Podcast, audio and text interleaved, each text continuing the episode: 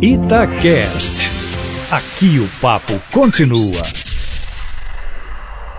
Pois é, Aline, e olha que a Argentina é o terceiro maior parceiro comercial do Brasil no mundo, depois da China e dos Estados Unidos. De forma que a ausência do presidente Jair Bolsonaro na posse hoje de Alberto Fernandes como presidente da Argentina não deixa de chamar atenção, embora tenha até uma explicação bem ao estilo do presidente brasileiro. Ocorre que durante a campanha Alberto Fernandes visitou o ex-presidente Lula na sua prisão em Curitiba e se manifestou solidário com Lula, tanto que no dia da vitória dele em Buenos Aires, Fernandes fez o sinal de Lula livre em meio às manifestações. Como Bolsonaro chegou a ir a Buenos Aires também para manifestar apoio à reeleição de Maurício Macri, o candidato derrotado, em cuja campanha, aliás, apostou alto, a reação de Fernandes acabou perturbando a relação política e diplomática entre os dois maiores países da América do Sul, tanto em território como em população, PIB e trocas comerciais. Sem falar que a família Kirchner, cuja vice-presidente,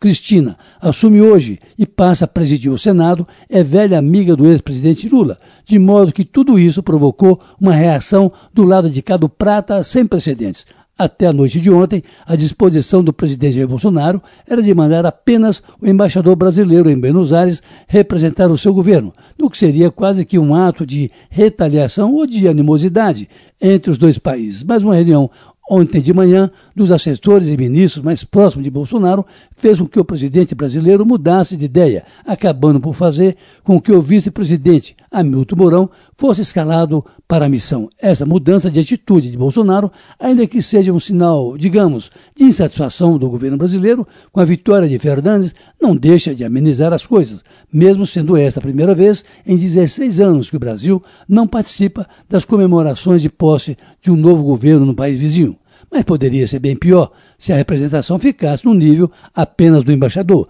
Tanto que Fernandes, que no final de semana recebeu a visita do deputado Rodrigo Maia em Buenos Aires e ouviu do novo presidente argentino a manifestação de que Bolsonaro seria bem-vindo, bem recebido na festa, que é a maneira dos Kirchner de quem Fernandes foi ministro vai acabar na rua, até porque há uma grande expectativa de que o novo governo possa debelar a crise que aniquilou a economia argentina nos quatro anos do governo liberal de Maurício Macri, o que a gente só vai saber também ao longo dos próximos quatro anos, lembrando apenas Aline e Eustáquio, que ao deixar o governo em 2015, Cristina passou para Macri uma dívida de 52,6% do PIB e agora recebe de Maurício Macri algo equivalente a uma dívida de mais de 80% do mesmo PIB. Esse um dos mais graves problemas para o novo governo resolver, sem falar, claro, no empobrecimento geral da população. Carlos Lindeberg, para a Rádio Tatiaia.